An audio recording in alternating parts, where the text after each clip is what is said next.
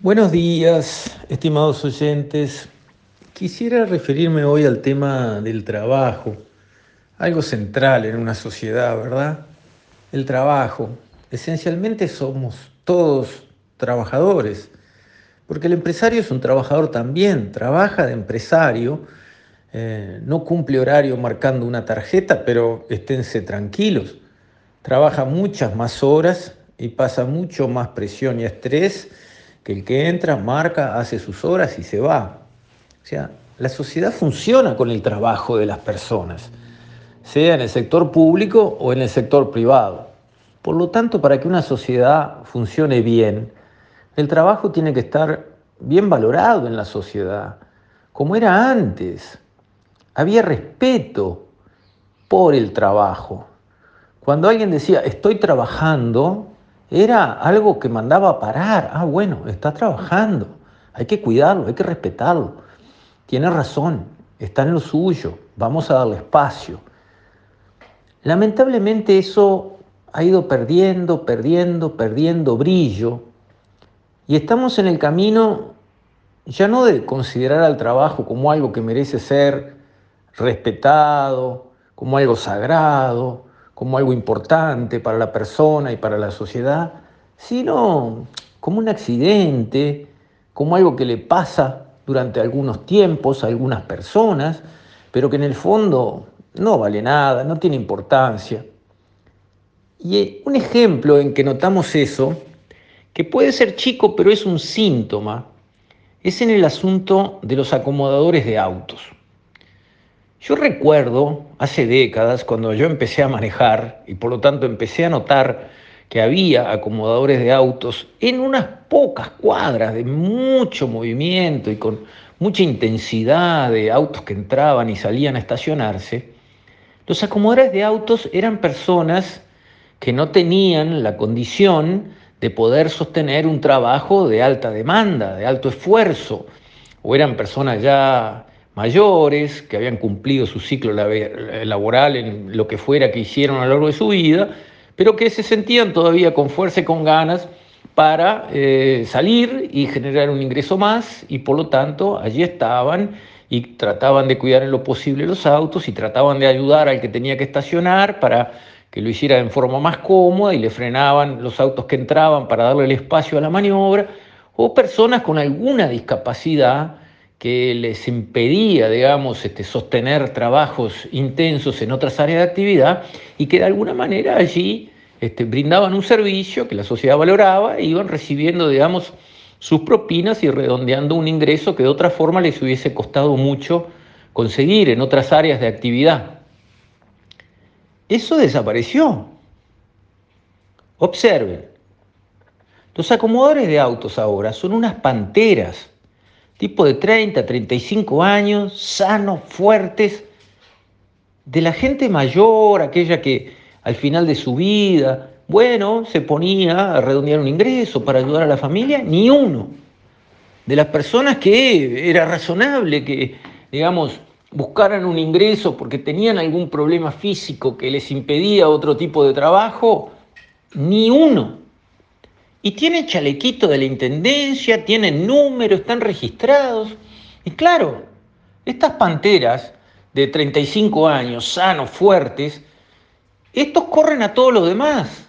Estos que perfectamente pueden agarrar un pico y una pala y doblar el lomo y trabajar arreglando una carretera, una calle, pintando una escuela o haciendo lo que sea. No, tener un jefe cumplir horarios, hacer lo que a uno se le manda. No, no, no, no, eso es trabajo. No, no quiero trabajo. Y ahí viene ese concepto que estoy diciendo, cuando el trabajo empieza a perder lo sagrado que tenía. A esas personas no les interesa trabajar, no quieren trabajar. ¿Por qué? Porque no quieren cumplir horarios, porque no, no quieren tener un jefe que les indique lo que tiene que hacer y les reclame que hagan un esfuerzo. No, para nada. Quieren estirar la mano y recibir una moneda. Y con eso van por la vida. Bien, yo soy el más grande defensor de la libertad individual que puedan conseguir.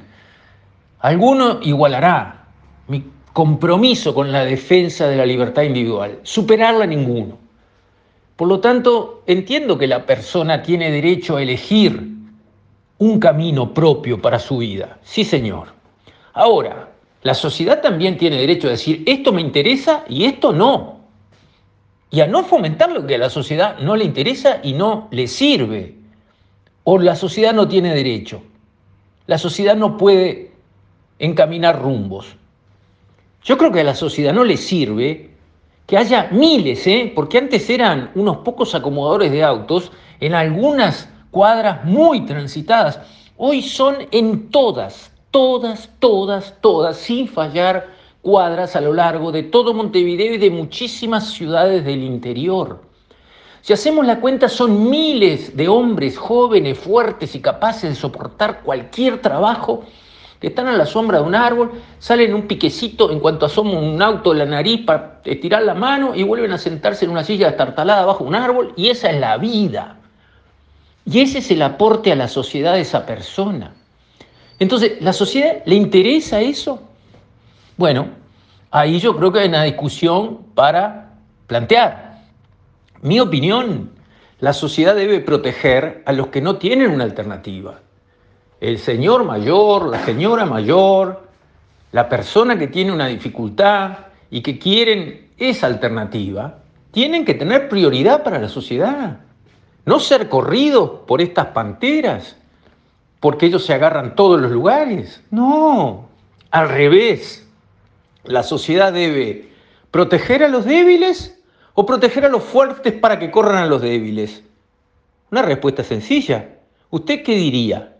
Bueno, yo diría que la sociedad debe proteger a los débiles. Bueno, los acomodadores de autos que hoy tenemos no son los débiles. Todo lo contrario, son sanos y fuertes y jóvenes. ¿Cómo van a estar estirando la mano para recibir una moneda? A los 25, 30, 35 años de edad. ¿Es que no tienen más nada que aportarle a la sociedad?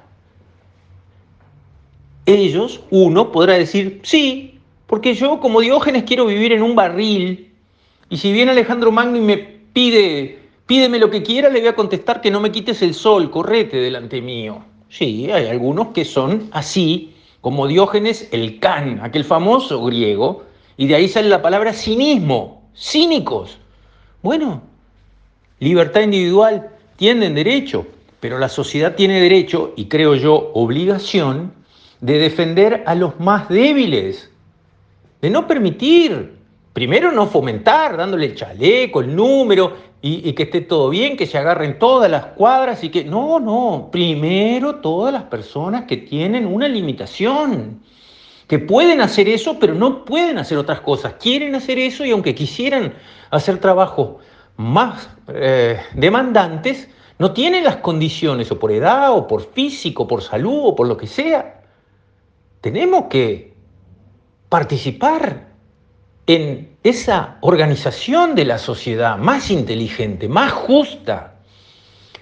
Acá no, acá parece que está todo bien, que una persona de 35 años se ponga un chalequito con un número y se pase la vida en una cuadra bajo un árbol, que nos parece a todos bien. Bueno, a mí no me parece bien, no me parece bien. A mí me parece que alguien perdió los puntos de referencia y que contra eso la sociedad puede y debe reaccionar. Con esto, estimados oyentes, me despido. Hasta mañana, si Dios quiere.